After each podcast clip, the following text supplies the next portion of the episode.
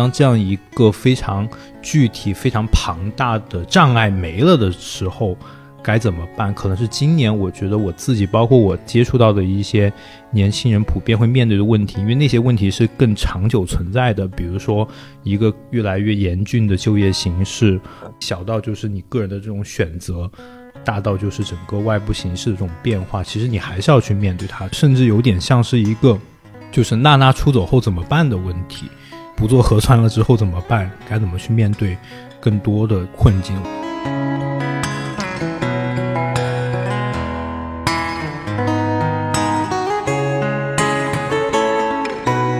如果我作为一个体面的人，作为一个有秩序的人，生活到二十几岁，然后发现。自己以前接受到的体面和秩序其实都是无效的，它一直在变化。但这个时候我就不知道我应该怎么办了，我不如去发疯。也许我做过发疯的人，我会活得更好。如果我从头到尾都做我自己，至少我内心里面是很开心的。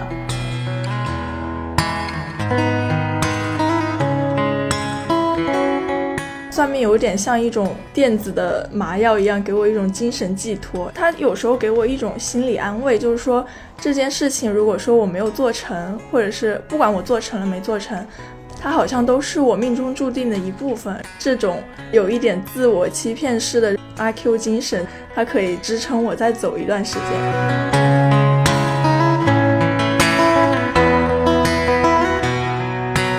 虽然说表面上你是有这种选择的自由，你既能做符合自己学历价值的工作，也能做苦力，你可以凭借你个人的选择心去做劳力，这好像是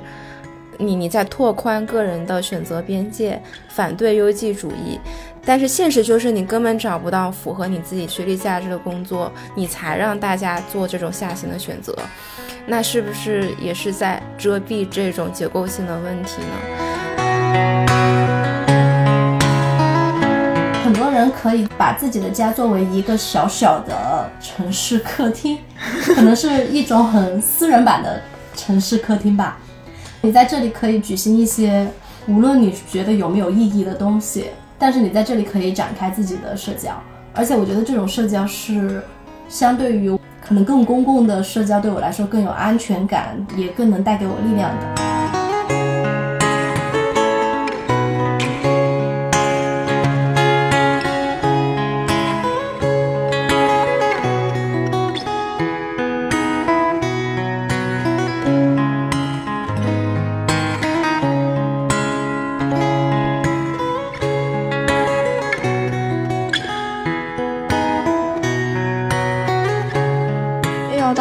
节了，回顾过去一年有关青年的最热话题，从最难就业季到最低生育率，从迁徙与离散到孔乙己的长衫。问题青年决定谈谈与当下青年最息息相关的问题，就是我们如何落脚的问题。我们将和徐子东老师重读鲁迅，探讨读书人应该在怎样的社会身份与自我追求中落脚。和研究城市的陆明老师探讨年轻人适宜在什么样的地方落脚，还会和研究就业问题的聂日明老师探讨今天年轻人在什么样的生计中落脚。在那之前，开启这些讨论的是今天的编辑部聊天。我们谈了谈这一年以来我们所看到的青年处境，以及我们收集到的年轻人提问。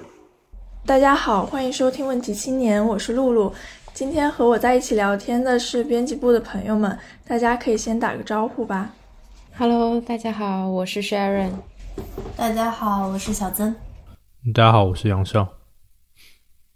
嗯，马上就要到五四青年节了，然后我还记得两年前我们第一次做青年节策划的时候，编辑部的朋友们一起聚在一起聊天，我们聊了聊鲁迅的那一句“摆脱冷气向上走”的含义，还有当时年轻人的状态。再回去听这期播客的时候，我会发现当时我们也面临着很多各种各样的问题，但是总的来说，当时我们似乎还是，呃，依然保持着一些希望的。然后，两年的时间过去了，我们今天还是想跟大家聊聊自己还有身边人的状态的变化，以及当下在青年群体之间出现的各种现象，讨论我们共同面临的那些或大或小的问题。我还挺想跟大家聊聊，从去年我们编辑部合作的那篇《青年不是我们所有人的名字》，到今天对于中国青年的处境和状态，大家觉得就是印象最深刻的是什么？比如说我们工作中也会接触到很多同龄人。或者是采访的时候遇到的年轻人，他们目前的状态是什么样的？呃，其实我就先从我自己来说吧。我觉得，其实我们去年五四发的那篇文章，还是一个蛮重要的时间点，就是因为那篇文章发出去大概一个星期以后，我们的公众号“青年志”就已被封了半年。对，所以我觉得那应该是去年开始。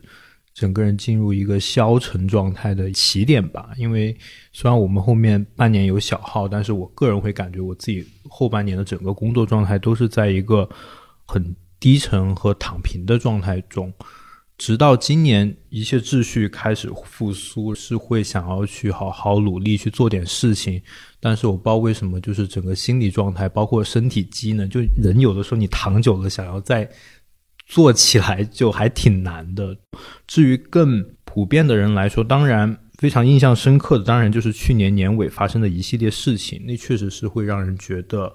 还挺有意义的吧。但我觉得很很明显的一点是说，当这样一个非常具体、非常庞大的障碍没了的时候。该怎么办？可能是今年，我觉得我自己，包括我接触到的一些年轻人，普遍会面对的问题，因为那些问题是更长久存在的。比如说，一个越来越严峻的就业形势，包括这种，嗯，你自己跟外部关系之间的这种张力，小到就是你个人的这种选择，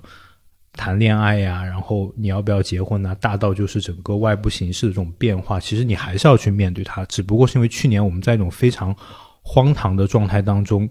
把你跟他隔了一层，所以我感觉甚至有点像是一个，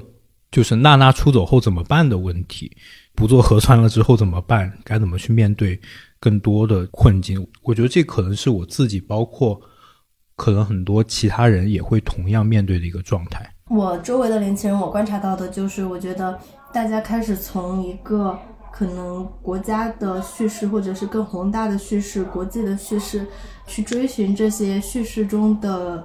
意义，或者去追寻这些逻辑、这些事以外，这些大的东西以外，我觉得更多的人是转向一个更小的目标。就像刚才思阳说到的，可能我们去思考个人的选择，无论是婚姻还是工作，开始。更投入到自己更聚焦的每一个生活中的小事上面去的，就退回了自己更小的世界。这是我最大的，我觉得年轻人最近的感受。可能我身边的人吧，他们越来越少的再去关注，比如说我们讨论到一些国际上发生的事情，或者是一些政策上的事情。我觉得不是大家不关心，而是说大家有点。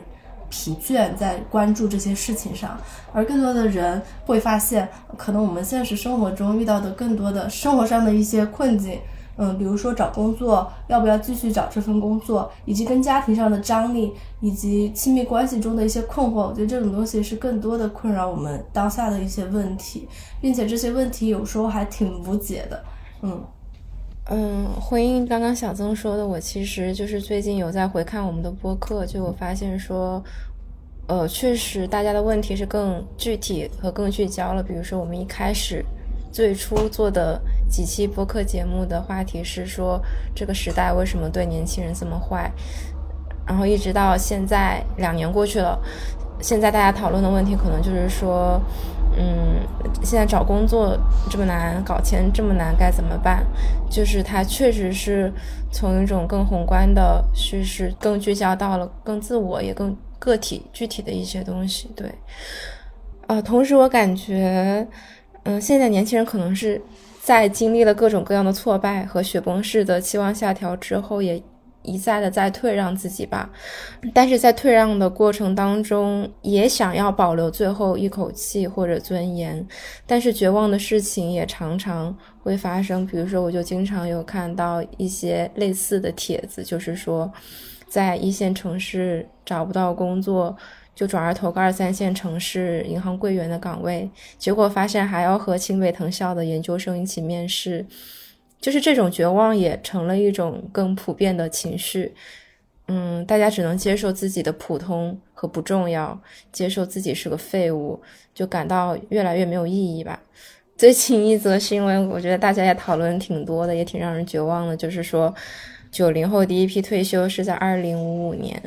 一些能够让人感到有希望的东西，你都会觉得说都不再有希望了。我觉得也特别有同感，我跟小曾也有类似的感受，就是我觉得我自己在关注很多事情上都变得有点累了。然后在录这期播客之前，其实我们也有向听众和读者发起了一次问题的征集，就是想听听他们在目前的人生阶段上最困惑的问题是什么，以及这个问题困扰他们的原因是什么。呃，也有人问到说，如果说我就是不想关心这些事情了，或者我不想输出了，不想表达了，这个是可以被允许的吗？对，然后说回这些我们收集到的这些问题，嗯，我就是大致的把它简单粗暴的分成了几类，其中有一类，呃，很普遍的是关于社会时钟的问题，很多朋友会问说。呃，如果我不想遵循这个既有的社会时钟，比如说一到了工作的年纪就要找个安稳工作，到了结婚的年纪就是结婚生子。如果我其实不想要这么做，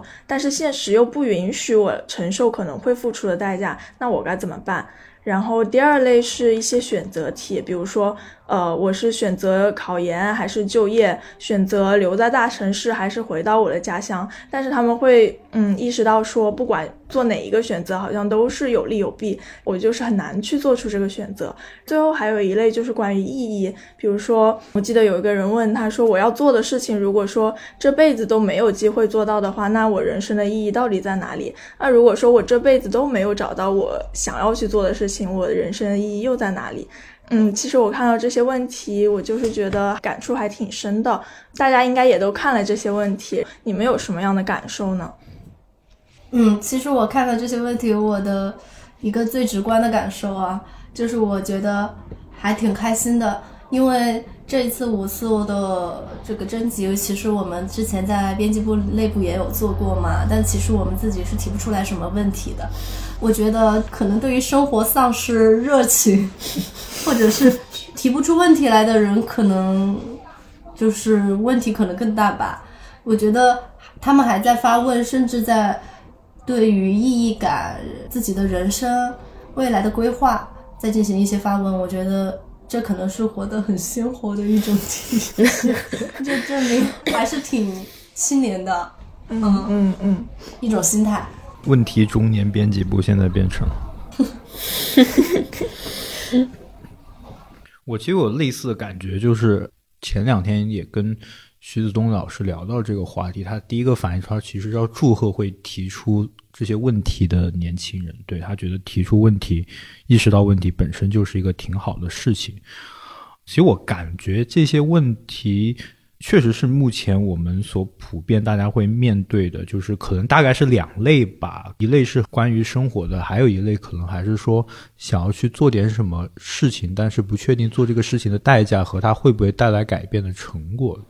是这样的一种。嗯，我就会想到，就是最近也在跟一些做媒体的朋友聊天，媒体这份工作好像看起来是会经常会去。问我做的这件事情有没有意义？因为它好像是一个很需要靠意义感去支撑的事情。但是我会发现大家普遍也麻了，对。最后你会发现这份工作，你不需要靠那么多的意义感去支撑，它更多时候它跟别的一份工作没有什么太大的区别，所以会有这样的一个状况。所以我觉得会问出这样的问题，其实还是一个呃挺好的事情。我看了这些问题的一个感受，可能就是。觉得说，大家对于未来的一种疑问，就是不知道该怎么想象之后该怎么生活。因为你看，有很多人问的问题都是跟未来相关的，但是肯定也是和当下有联系。比如说，会问普通打工人攒不下太多钱，三四十岁失业之后，我们可以靠什么生存？还有人会问，就是你不喜欢现在的工作。但是因为经济和没有那么多可选择的工作方式和生活路径摆在面前的时候该怎么办？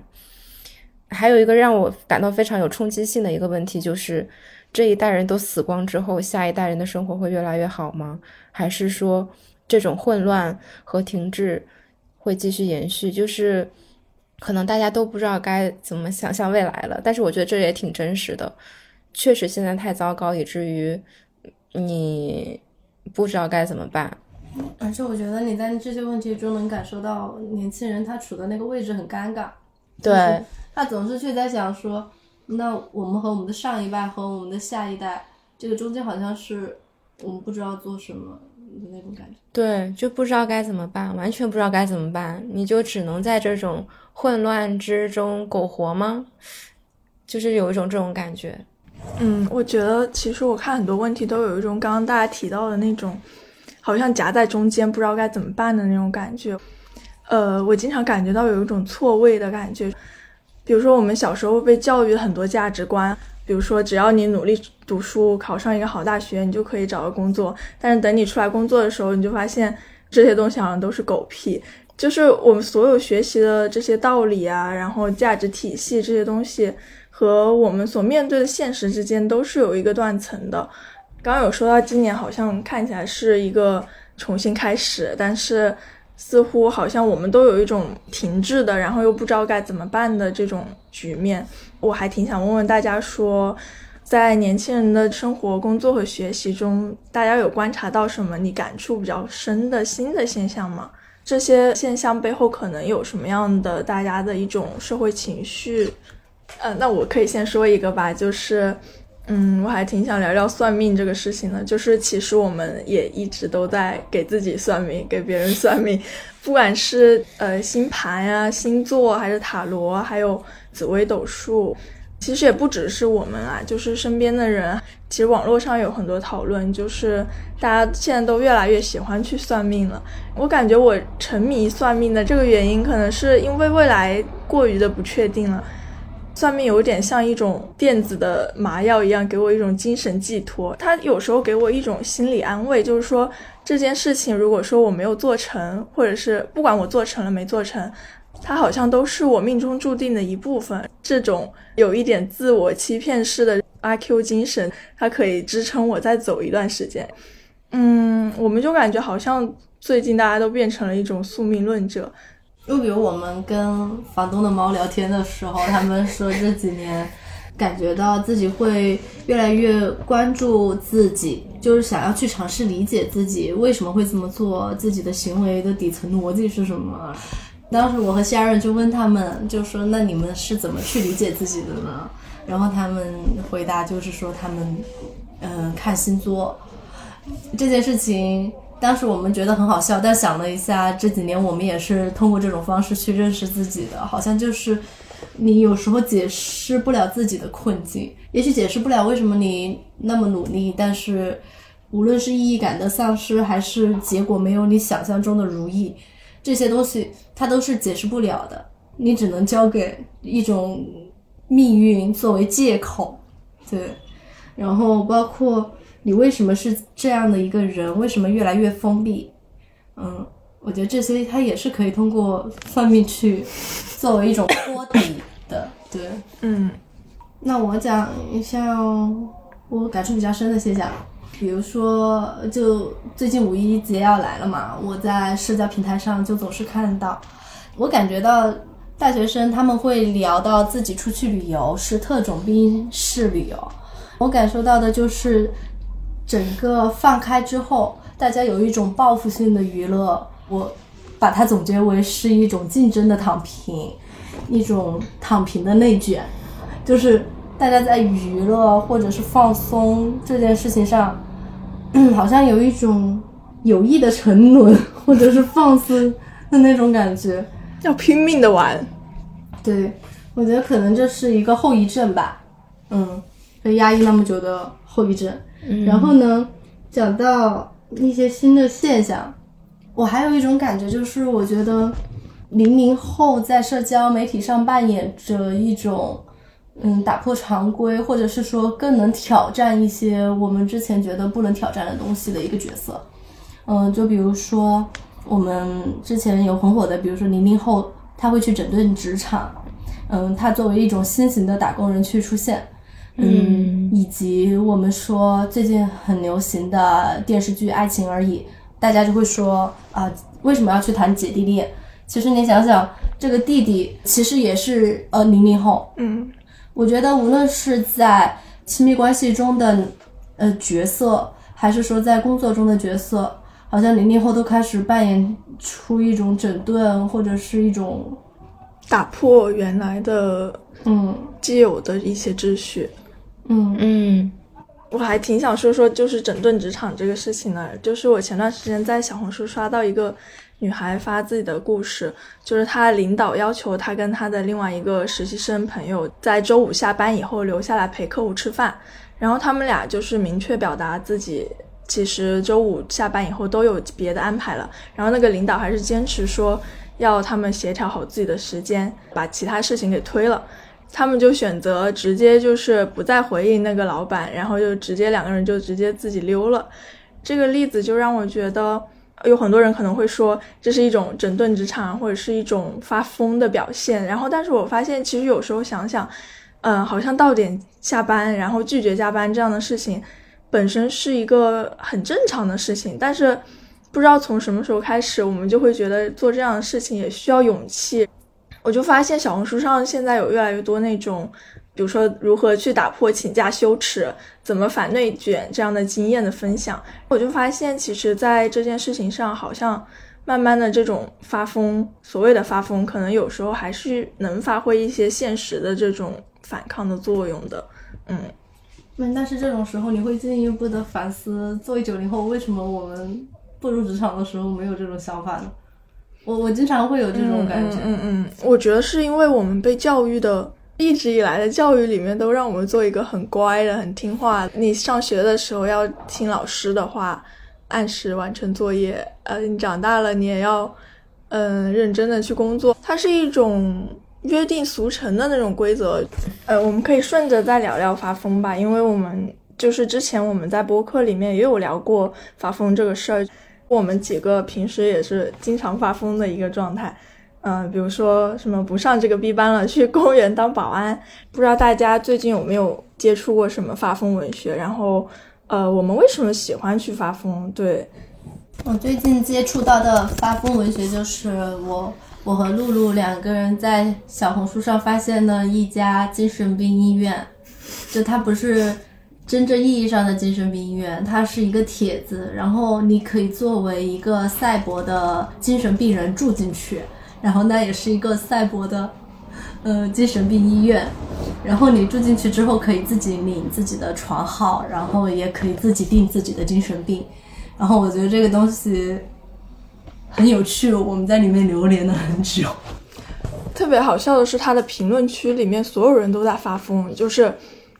就是他们说的那些话，基本上是呃前后文根本没有联系，然后那个作者就会回复说。哎，你你这个病人晚上要独立住单间，容易伤人，什么什么之类的，好像真的有那么一个精神病院在那里，然后大家要安排床位，要在里面治疗一样。我觉得这种赛博的精神病院虽然是一种大家在这儿调侃啊什么的，但是我感觉它给我们一种好像，哎，你是有伙伴的，就是大家跟你在一起。一起精神不正常，我觉得对我来说，发疯的魅力是在于，就像刚刚露露说的，就是大家从小都被教育说你这样做，你应该这样做。但是当你长大了之后，你会发现小时候教育你的那些东西已经通通失效了。就比如说，呃，可能小时候会教你说你要好好学习，以后去什么什么地方上班，是吧？呃，那我们长大之后接收到的信号可能是哦，我要脱掉孔乙己的长衫，呃，类似于这样的东西。或者是呃，小时候家长可能会说你要全面的素质教育，因为我们那个时候素质教育是很火的。那等你出入社会之后，可能大家觉得说我，你等你到了大学，我们开始就是一个很内卷，你就要成为一个很内卷的人，你在学习上应该非常的努力，然后你要想方设法的用一些很功绩的方式去获得成功。这个时候你的内心是很混乱的。如果我作为一个体面的人，作为一个有秩序的人，生活到二十几岁，然后发现自己以前接受到的体面和秩序其实都是无效的，它一直在变化。但这个时候我就不知道我应该怎么办了，我不如去发疯。也许我作为发疯的人，我会活得更好。如果我从头到尾都做我自己，至少我内心里面是很开心的啊，嗯，然后我有可能还不会被这些社会上的这种。变化、这种趋势的变化所影响。嗯，所以我觉得这是发疯对我来说很大的魅力，就是反正这套规则都是在不断的变化中的，我也捉摸不到它的变化趋势，我不如去发疯。其实这种程度上来说，发疯其实是一种做自己，是吧？嗯，我也看到过一条帖子，其实也挺发疯的，大意就是说，希望大家可以记住，职场上所有 PUA 的技巧都可以反着用的。然后呢，就有很多很多留言就。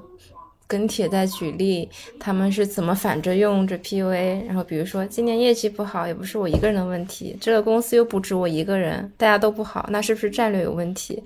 然后就接着就是有非常非常多的人跟着后面去说类似的话，但是你想在现实当中，你可能很难说，但是大家就是在发疯，嗯，你就觉得很爽，对，嗯。但是我也会想说，发疯 这件事的由来是不是？是不是意味着就是大家大家在表达自己的精神内耗已经到了一定程度呢？所以就是在聊发疯文学的时候，就是会有经常有一些类似的话，就是说，与其忍耐内耗自己，不如发疯外耗别人。拒绝精神内耗，有事直接发疯，没素质之后精神可正常多了呢。就是虽然发疯是很爽很有魅力，大家也不是说真的就是精神出了问题，但是这种。我感觉这种不断内耗的精神状态还是挺值得我们关注的吧。就是我一直很想问，就是究竟是什么，是谁把我们逼成了这个样子？我就想到今年就是特别流行的这几部电视剧，就不管是《狂飙》还是最近的这个《怒呛人生》，还有。包括前段时间《黑暗荣耀》，其实我觉得大家之所以会喜欢看它，很大程度上就是因为它里面有很多发疯的情节吧。包括里面有很多它的主人公都在替我们去发怒，里面其实有一种很强的愤怒在里面。当然，这种愤怒其实它是没有一个，在我看来，其实它没有一个很明确的指向的。就像刚刚夏问的这个问题，就这个东西到底应该归因于哪里？就可能对于那个具体的文本是有的，但是对于我们屏幕外的这些人来说，这个处境来说，这个归因的是发散的。这里面是有一个很错综复杂的因素，就你也不能够直接把链条给它衔接上，就说 OK，这一切就是一个最 harsh 的那个东西摆在面前。但就是确实对于个体来讲，承担这一切是很困难的。就我我最后会觉得，发其实在我看来。挺无解的吧，我会觉得就是它也是一种内耗，所以说它有对象外部，但它最后它给自我的这种损伤还是很大的，所以我觉得状态挺挺无解的，在我看来，就最后他其实就是只能找各种各样的代餐去进行一个这样动作，因为他他不太能够指向一个你就是因为发怒，就是你真正想要发疯的那个对象，其实没有太能够接受到他，有的时候可能真的就是一个。就是两败俱伤的一个状态，对，对我也会觉得好像发疯是一种可能是情绪的宣泄吧，然后大家有一种在网络上抱团取暖的感觉。刚刚其实呃小曾又谈到孔乙己嘛，然后我们其实今天也挺想聊聊孔乙己这个话题的。其实这个事情最初是因为央视网它发表了一个关于孔乙己的长衫的一个社论。不知道是不是所有人都知道这个事儿，所以我就简单的回顾一下吧。呃，其实当时是因为在年轻人之间非常流行的一个文学叫孔乙己文学，然后它就是说年轻人在当前的这个就业压力下，他们创作出这样一种文学用来自嘲。比如说大家会说，如果我没读过书，我可以找别的活做，可我偏偏又读过书。或者是说学历是我下不来的高台，更是孔乙己脱不掉的长衫。然后这样的话，表达大家的一种对待高学历，然后又找不到工作的这种无奈吧。然后当时央视网就是在评论里面说，孔乙己他之所以陷入生活的困境，不是因为读过书，而是因为放不下读书人的架子，不愿意靠劳动改变自身的处境，就是想呼吁年轻人脱下长衫，不要被困在长衫中。但是这种一边推崇高学历，一边又批评读书人放不下身段的这种言论，还是引起了很多大家的不满的。嗯，就想问问大家说，为什么这种呃脱下孔乙己的长衫的言论是让我们反感的？它的问题在哪里？我觉得他的问题就出现在他的 这种批评是说，你要先有向上的权利，再谈向下的自由，就是这种叙事。你稍微翻译一下，你就能感觉到他的表面是说，你虽然读过书，还是能去做苦力，没想到吧？那我来启发启发你。实际上是说，你找不到工作，是你眼界不够开，你你是因为你要面子，你活该，你别去。反思社会有什么问题？你可以，你要先反思反思你自己。我觉得这种叙事其实还挺鸡贼的，甚至甚至是一种悲哀。因为接受教育的人找不到能发挥自己学历价值的工作，而不得不去做其他工作。虽然说表面上你是有这种选择的自由，你既能做符合自己学历价值的工作，也能做苦力。你可以凭借你个人的选择心去做劳力，这好像是你你在拓宽个人的选择边界，反对优绩主义。但是现实就是你根本找不到符合你自己学历价值的工作，你才让大家做这种下行的选择，那是不是也是在遮蔽这种结构性的问题呢？它的问题是一环接着一环的，嗯，甚至包括我们可以去思考说你在指责。年轻人为什么不脱下长衫？之前是不是也可以先去想想，那是谁为年轻人穿上这件长衫？那他们在穿上这件长衫的过程当中，又付出了什么样的代价？然后，当他们付出了这些沉重的，包括精神和金钱，还有情感的代价和消耗之后，你又希望他们能够脱下这件这件长衫？我觉得他的这个逻辑还是挺暴力的。嗯嗯，就是一种。很病态的逻辑。那比如说，你高校出来的人，就是你更向下的去找工作。那二本专科出来的学学生，他们找什么样的工作呢？对，嗯，这个的逻辑好像是这个社会上空缺着非常多其余的没有读书人的架子的工作给我们去做，但是其实没有的。如果年轻人都去做月嫂。我们不是有段时间很火嘛？说那个九八五二幺幺，那个月嫂的简历上面都写的是九八五二幺幺毕业，有些是硕士毕业，嗯，然后做高端月嫂。年轻人去做这些了之后，那原本的月嫂他们他们就会失业。这么去说的话，就遮盖了一种很结构性的困境。就是看似你好像是解决了一部分人的就业问题，但是实际上你只是把这个问题从表面上。轻轻的飘了一层面粉吧，但是实际上它底下还是什么样就是什么样的。就是我想到我们之前有做过考研的选题，也有做过读博的选题。嗯，其实很多我们受访对象他们都会说，他们说其实包括我身边很多同学，他们选择读博，其实很大一部分原因是因为不想继续工作，或者是说没有找到合适的工作，他们觉得可以长长期性的工作。那就又回到原来刚才 Sharon 讲到的，真的有那么多人是心甘情愿的去穿上这个东西的吗？对，很多人也是因为找不到工作。嗯嗯，对，我就发现有越来越多人就开始喜欢分享自己打零工的帖子，比如说我就有看到有应届的人大硕士生，他们会回新东方的学校回炉重造，还有人辞掉了比较好的工作。想要去成为一个做蛋挞的糕点师傅，还有的人就会说啊，我要去山姆超市做体力活，或者是我也有看到字节大厂女工转行卖快餐这些分享。然后根据他们的讲述呢，你其实是能够发现他们的选择也并不完全是主观意愿的。比如说那位人大硕士生，他是因为受到了找工作的折磨，不由得开始思考人到底是为什么在卷，然后他是想要摆脱。为了竞争而逼自己学习的异样感，做了新的选择。那位做蛋挞的年轻人呢？他也是觉察到自己在做的曾经很向往的工作，越来越让自己不开心。他说：“忙来忙去，拿到手的工资也就那样，稳定体面又如何？可是我不开心啊。”那位字节的女生呢，就讲到说，她离开大厂以后，就再也不用面对 KPI，也再也不用昧着良心告诉客户产品有多好。等等，他们就是会分享自己的一些体悟吧，但是他们普遍都表达的一点就是，虽然说做这些零工，身体虽然累，但是身心愉悦。可是你联系起孔乙己脱下长衫的去叙事，你又觉得会挺唏嘘的，因为这种选择和自我说服其实是包含了面对现实的无奈，有几分自嘲的苦涩。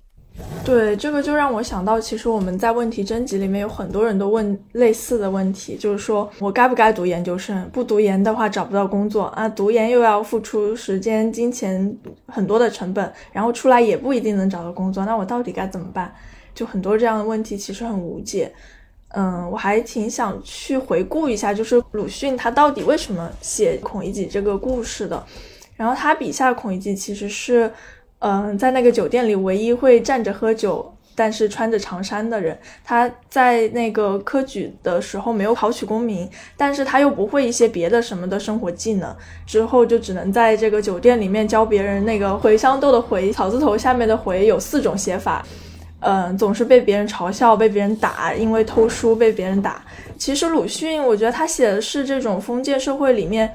科举失败的一个读书人的一个非常。悲哀的故事，他批判的是这种科举制度和封建社会本身带来的一种弊病，但是他从来没有想过去批评孔乙己本人不求上进，或者是说他自己怎么不去找点别的活干，因为其实那是一个时代的一个系统性的问题。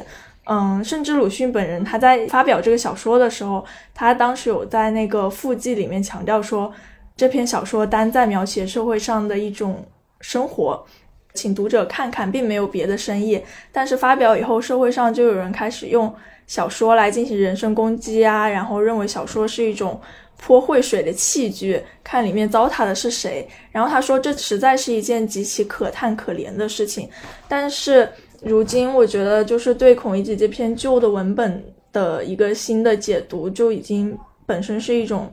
嗯，挪用过来的误读了，然后他只是想诉诸于他自己的一些目的。对，我在几年前也被家里面人说过孔乙己之类的话，然后我想到这些话跟其实跟呼吁大家去脱下孔乙己的长衫有那种异曲同工之妙。我不知道你们有没有被说过，你之所以做这样的决定，是读书读多了吧？嗯嗯嗯嗯嗯，就是我觉得跟这种指责。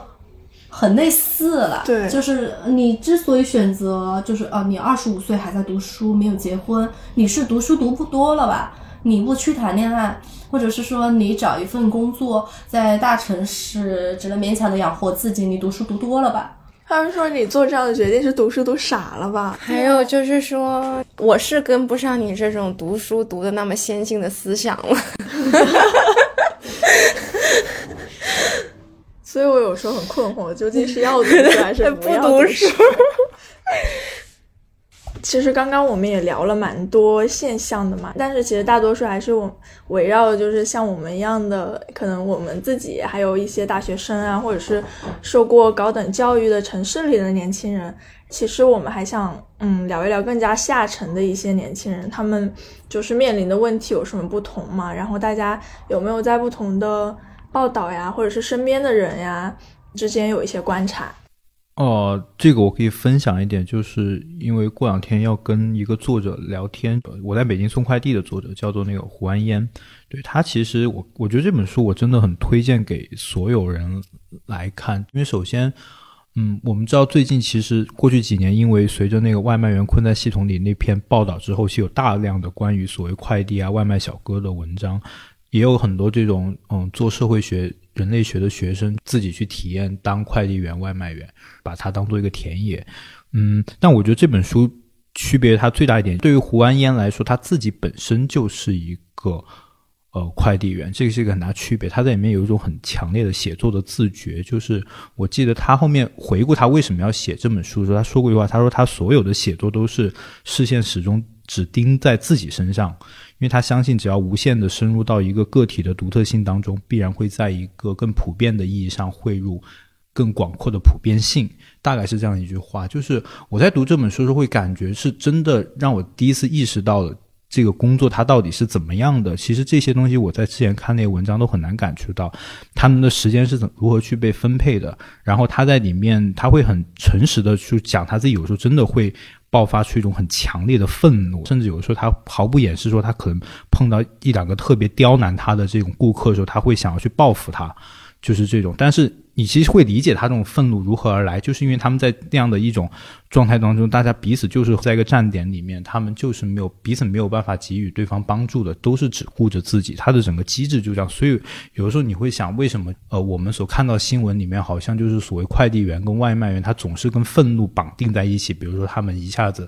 就爆发了，就一些社会新闻的话，其实我后面想这些东西都是可以。被理解的关于睡觉这件事情，我就还蛮想分享。他描写他睡觉，就是说他，比如说他上夜班的话，他大概是每天，嗯，晚上九点钟开始上到第二天的早上七点钟，在这样的一个时间，然后他大概七点钟可以白天就睡觉，但其实他发现他白天是睡不着觉的，因为人的这个身体机能你是不习惯这个昼夜颠倒的，所以他通常一天真正睡着的时间只有两到三个小时。也就是说，在他做快递的这几年，其实他是没有。没有任何时间来去看书，来去进行写作，但是他会有一个记日记的习惯，所以他他会把他的这些东西慢慢记录起来。最后，在他二零二零年到现在，他这三年过去三年是一直在全职写作的状态，把他整个经历书写过来。我感觉他其实就是一个，嗯，这种具有表达能力的。他其实可能是一开始是在观察自我，然后接着呢，他会通过观察自我变成看见他人。在重新理解他跟他人的关系之后，再重新的去看见自我，他是有这样的一个过渡，所以我会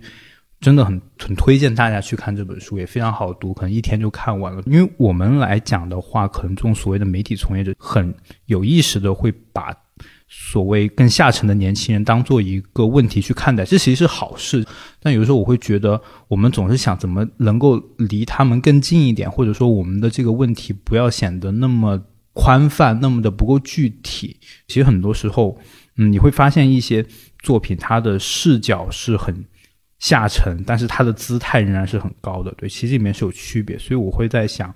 就我就要联想到之前单独最近在做的那个快手上的诗人吧，大概是这么一个系列。对，就是说，其实这样的人他们是具有这种书写的能力的，但关键可能是需要被更多的人看到。对我有时候也会觉得，其实我们离他们还是挺遥远的。嗯，我就会想到我的一些，嗯，可能曾经的一些同学，因为我们可能也是一个县城，然后，但是我好像就现在就不知道他们在做一些什么事情。我还想到之前三联报道那个跳崖的年轻人嘛，他们在跳崖之前还喝了毒药，就非常毅然决然的去死，然后写了遗书说这是他们的。自己的选择跟任何人无关。其实这件事情也给我挺大的冲击的，因为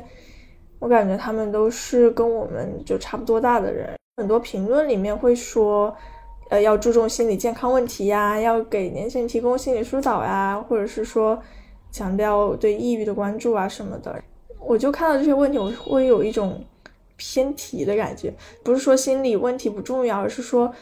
而是这些东西对他们来说都很遥远。其实他们要真正解决的，不是说表面看起来的这些心理问题，而是说他们就是根本没有办法去解决生计，也没有人可以依靠，啊，没有社会支持，那他们应该怎么活的问题。嗯嗯，我想到，其实我们在上上期播客吧，然后跟陈宇老师以及张宁导演一起聊了一下。比如说青春期的孩子，他们应该如何去探索自我的一个问题。然后当时有一些听众他会在那期播客下面留言，就是觉得说我们这一期播客在探讨说如何让孩子去，嗯，有效或者正确的探索自己，这些给出的方法都是非常的，嗯，怎么说呢，精英的办法。嗯，可能就是说普通家庭，或者是说更贫困的家庭，他们其实做不到这样让孩子在青春期上去实现自我的探索的。然后当时其实我非常有同感，我觉得这几年可能我有偶然接触过，嗯，一两个处于比较嗯下沉的年轻人，他们在二本学校读书，或者是在更多的在专科院校读书，我也认识在。专科院校教授课程的老师，他们会跟我讲到这些孩子的一些困境。我觉得最大的东西就是说，如果你走进他们去看他们如何尝试在自己的人生中去做一个逆转，就是我生在一个很贫困的家庭，我没有很好的教育资源，最后我去到一个二本的学校或者专科的学校对他们来说是一种宿命性的东西，他们能做的努力非常少。这个时候，你要教他们怎样去改变自己的人生。你给出的所有的方法，你就会发现那时候你给出的所有给年轻人的方法，对于他们来说都是不适用的。我曾经接触过一个二本学校的男生，可能他准备考研的时候非常的努力，但是我觉得很大的一个事情就是，如果你大家有经历过考研，可能都知道，如果你从一个二本想要考去一个比较好的一本学校，嗯，努力可能不只是唯一的东西。它可能你的本身的本科学校，以及你在二本学学校获得的那些资源，它很大一部分程度又决定了你以后究竟能不能考上这个研，或者是究竟能不能往上实现我们打引号的一个跃迁吧。嗯，然后你就会感受到一种世代的贫贫困。让我印象很深刻的是一个接近一零后的一个小孩，他在河南，在一个普通的家庭跟我说，他说。他觉得他生在这里，这个中考一过，他就是活在最底层的渣子一样的人生，因为他知道这个中考会划掉一半的人，就是他们会去读专科。就是当时我在跟陈宇老师讨论这个问题的时候，他说，其实按照我们的升学率来说，也只是有一半的人能够继续读高中。但是我觉得，如果这个数据，被如此残忍的公布出来，在一个孩子那么小的时期，然后你知道你未来的人生不是向上就是向下，如果向下，你就是一直向下。我觉得这种境况是很残忍的，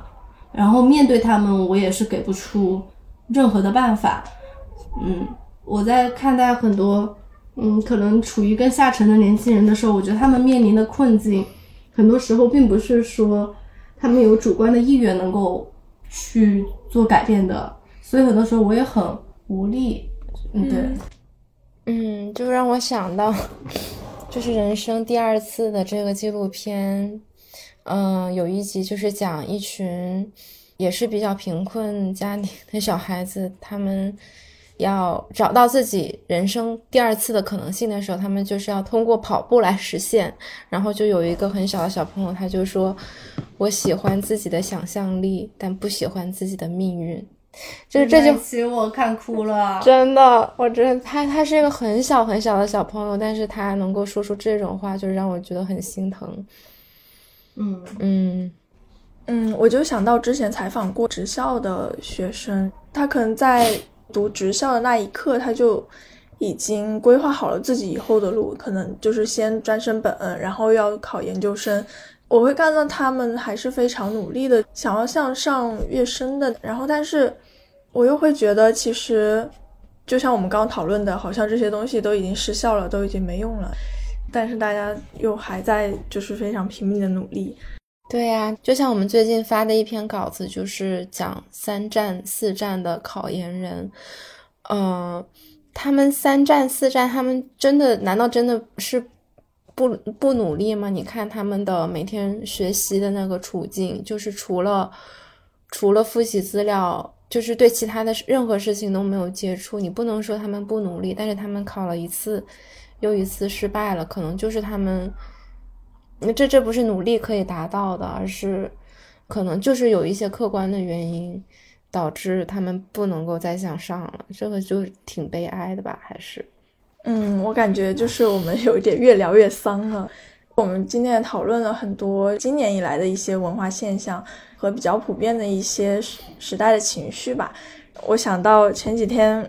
呃，我们有个朋友在群里面发了一张图片，然后上面写着说，房租暴涨三百可以成为今晚我去死的理由吗？然后我就觉得，看着这个话，就是一边觉得很真实，一边又觉得很痛苦。我觉得这句话就是展现那种成年人一瞬间的崩溃，然后是就觉得是这个时代年轻人最普遍的一种写照。呃，但是可能在最后吧，还是想问问大家说，在这个。可能比过往任何时候都更加无奈又无解的时代下，我们还能找到什么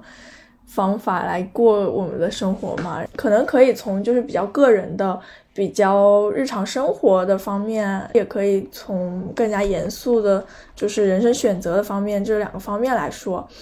比如说从日常的状态下来说，我们平时是怎么跟痛苦相处的？然后大家有没有一些让自己可以过得好一点的自我调节的方式？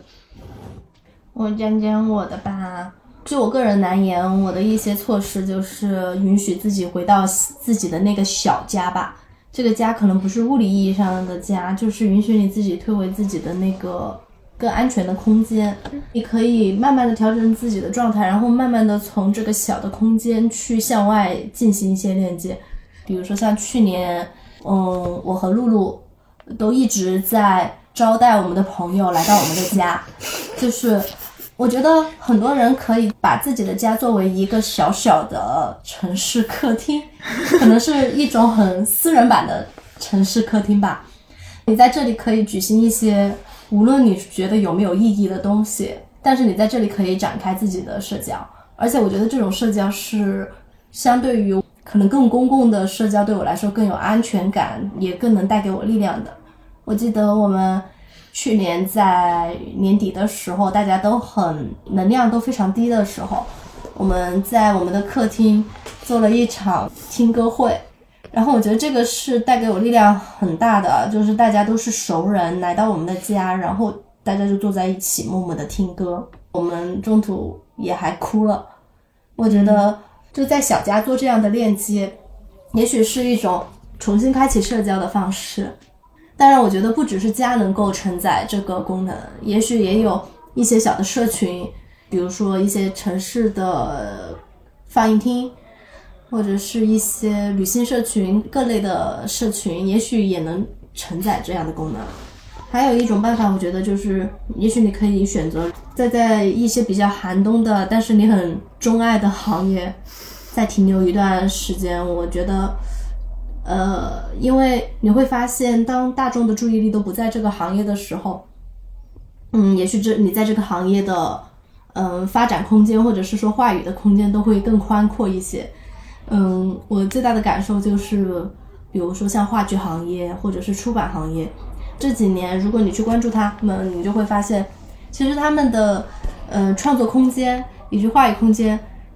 都还挺大的。你会发现。最近有很多让你觉得非常惊喜的出版作品出现啊，这些作品有一些尺度，你会感觉啊，这不敏感吗？但是我觉得这是一个时代给一个长期寒冬的行业的一些回馈吧。嗯，还有就是我觉得也许可以退出那种固有的叙事，就是我们固有叙事里面说的意义，就不要再去理会那种意义或者是标准了，嗯，去做。一些自己会享受的长期有意义的事情，不要去追求那么短程的快乐，或者是那么短程的意义。想到我毕业的时候是给自己的意义，比如说你一定要进大厂，嗯，你一定要怎样怎样。我觉得那样的意义可能会随着时间的趋势，它会有一些更替，那些意义也许就不那么重要了。但是有一些更长期的你很享受的事情，你可以去做一些，嗯，努力，哪怕就是我们说的保持运动，就是培养一项爱好，嗯，这这些东西说起来很老套，但是真的很有用。就是我觉得对于困惑的时候，会带给你一定的力量的东西，嗯。接着小曾刚刚说的关于链接的部分，我就记得去年我们在和王邦老师做的一期播客的时候，就聊到了一个问题，就是说我们要怎么看待现实，或者是说贫穷带给我们的恐惧。他当时就说了一句让我印象很深刻的话，就是说如果你活得非常艰难。唯一让你心里会好过的方式，可能就是跟你信任的人，就是跟你的朋友、爱人、家人待在一起，然后跟他们产生一些链接。嗯，至少我自己在遇到非常艰难的时刻是这么做的。对，然后可能还有另一种办法，是根据我对身边朋友的观察啦，就是说，当他们遇到。让自己已经长时间内耗的事情的时候，他们就是会选择及时退出。你会发现说，哎，工作不是只有这一份，城市不是只有这一个关系，也不是只有这一种，你可以离开你折磨你的东西。你是可以选择离开的，当然，当然，下一个选择是什么？你可能会经历一段时间的迷茫和不知所措，但是离开也是一种嗯选择吧，至少让你让自己不那么难受。其实熟悉我的朋友都知道，我最近反复提起重启人生，我感觉他有点像某种程度算我的电子榨菜了。他给我的一个启发是，他告诉我就是你可以有很多的。价值选择，你的价值判断不一定是说，哦，我要我要做一个什么样的工作，我要成为一个什么样的人，甚至你这一生的目的就只是为了去拯救你的朋友也是可以的。嗯，我前几天有听那个展开讲讲，他们有说，就是这个剧，它其实把这个背景设置在了一个几乎是完全真空的一个社会环境下。可能很多的重大的社会事件，他在里面都没有去做呈现。女主还有她的朋友，就是活了好几世嘛。她可能一开始的目的是想要自己可以投胎成一个人类，就是不要再投胎成一些奇奇怪怪的生物了。到最后的时候，她可以投胎成人类了，但是她还是选择就是再活一世，就是为了去救她的朋友。她每一世也尝试了很多。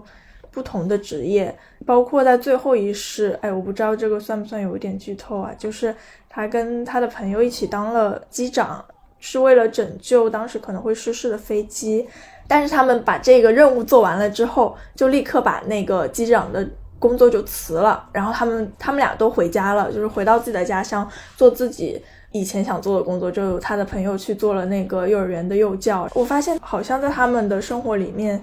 嗯，价值排序不是像我们这样的，然后他们可以为了朋友去选择做一个工作，他为他努力个几十年，然后又把那些全部他已经赢得的，就是已经做到一个很高的那个机长的职位，又可以马上辞掉，然后就回家做自己想做的事儿。对他们来说，好像城市的选择也没有那么的复杂，只是说自己就是想回家，就是想跟朋友待在一起，然后他们就回去了。对我，我就感觉在他们身上看到一种很轻盈的感觉。然后，虽然这种很轻盈的感觉对我们来说，呃，可能是挺困难的吧。那种多元的价值选择对于我们来说也是挺困难的。但是我感觉在他们身上，呃，可以投射一点点我自己的一种希望。对，其实前两天去参加一个。活动吧，当时那个《好奇心日报》的创始人杨英老师，他讲他最近为什么要做那个接力访谈。他当时提到了一点，就是说他其实一直在问个问题，就有没有卷、躺、润之外的第四条路。就我在想，好像现在真的就是这样子，就是说一说到要做怎么办的时候，好像基本上所给定的就是这三个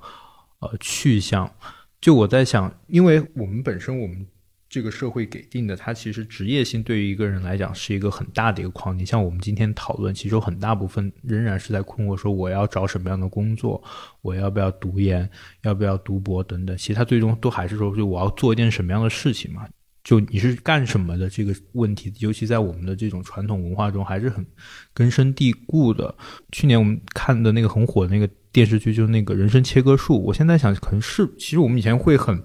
反感人生切割这样一种办法，就我工作中然后怎么样，然后我要怎么样。但其实我现在觉得，在当下确实是可以，你可以去切割一下你自己的身份的，就是你甚至可以做一份你自己不那么喜欢做的工作，但是在一个如此艰难条件下，你总要先挣到一份薪水。但是确实你不需要被工作定义你，你也不需要被一些那种职场的那种陋习和惯性所绑定，你还是。需要在这个过程中间，可以去看能不能挖掘一块自己的空间，来做点事情。就这个事情可以是一个兴趣爱好，就前面大家也讲，你也可以说是一个一些长期的计划。就我觉得确实现在想要找到一份充满着意义感的工作，其实是一个非常非常高的要求。可能对于大部分他可能没有那么喜欢。自己手头的这份工作，但也可以再做下去。只不过说，他不需要为此投入更多了，他可以去拓展他的身份的各种各样的标签。对，所以我在想，这可能是一种思考的方式，这个是我能想到的一点，对，就很具体的。然后至于说是一个很广阔来讲，其实就关意义这个事情，就是如果不去追求意义，是不是必然会走向虚无？我就在想，是不是我们过去对于这个意义的光谱，在我看，意义其实应该是个光谱。那既然是光谱的话，它就不应该是只有意义跟虚无这两端。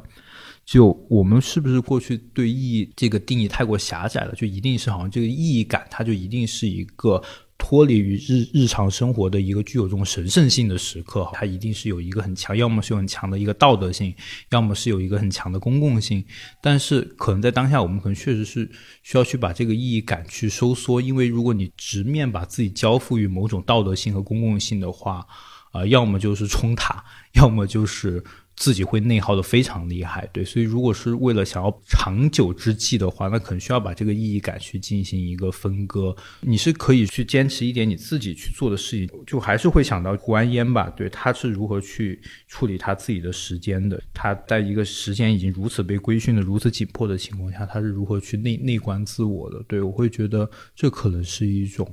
方式，对。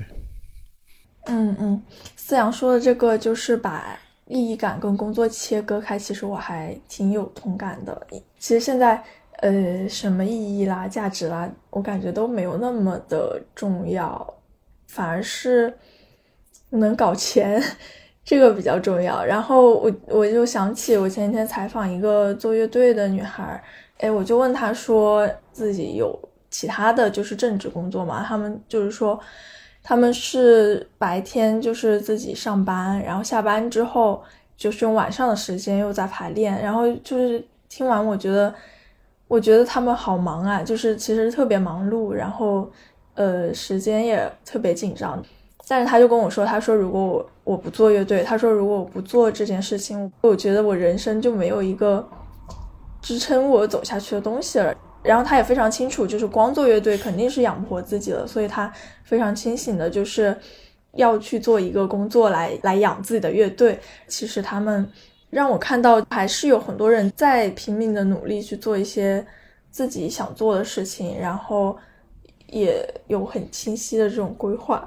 我最后就是想问大家一个问题，是我们之前在。上一次青年节那个编辑部聊天里面有问过的，就是现在大家觉得什么是青年？因为之前大家回答可能是青年是无关年龄的、开放的、不怕锤的，然后可能是生猛的、愤怒的那种、有冲劲的。我就在想说，今现在大家有没有一些想法？有没有一些改变？嗯，我现在倒是不太愿意去定义青年了。我现在的想法有点像我们去年做的那一篇文章一样，就是青年不是所有人的名字。对，嗯，然后我感觉很难去再画出一个很明确的定义了。对，而且我觉得好像去规定说什么是青年这件事情本身是有一点居高临下的，就是好像说，哎，你要做到这个怎么怎么样才是青年，让我觉得。其实有一点压力，但是我会想说，我希望做一个什么样的人？这种感觉就是我希望做那种不被很多的定义束缚的人，不被很多的意义感啊、什么价值所规定的人。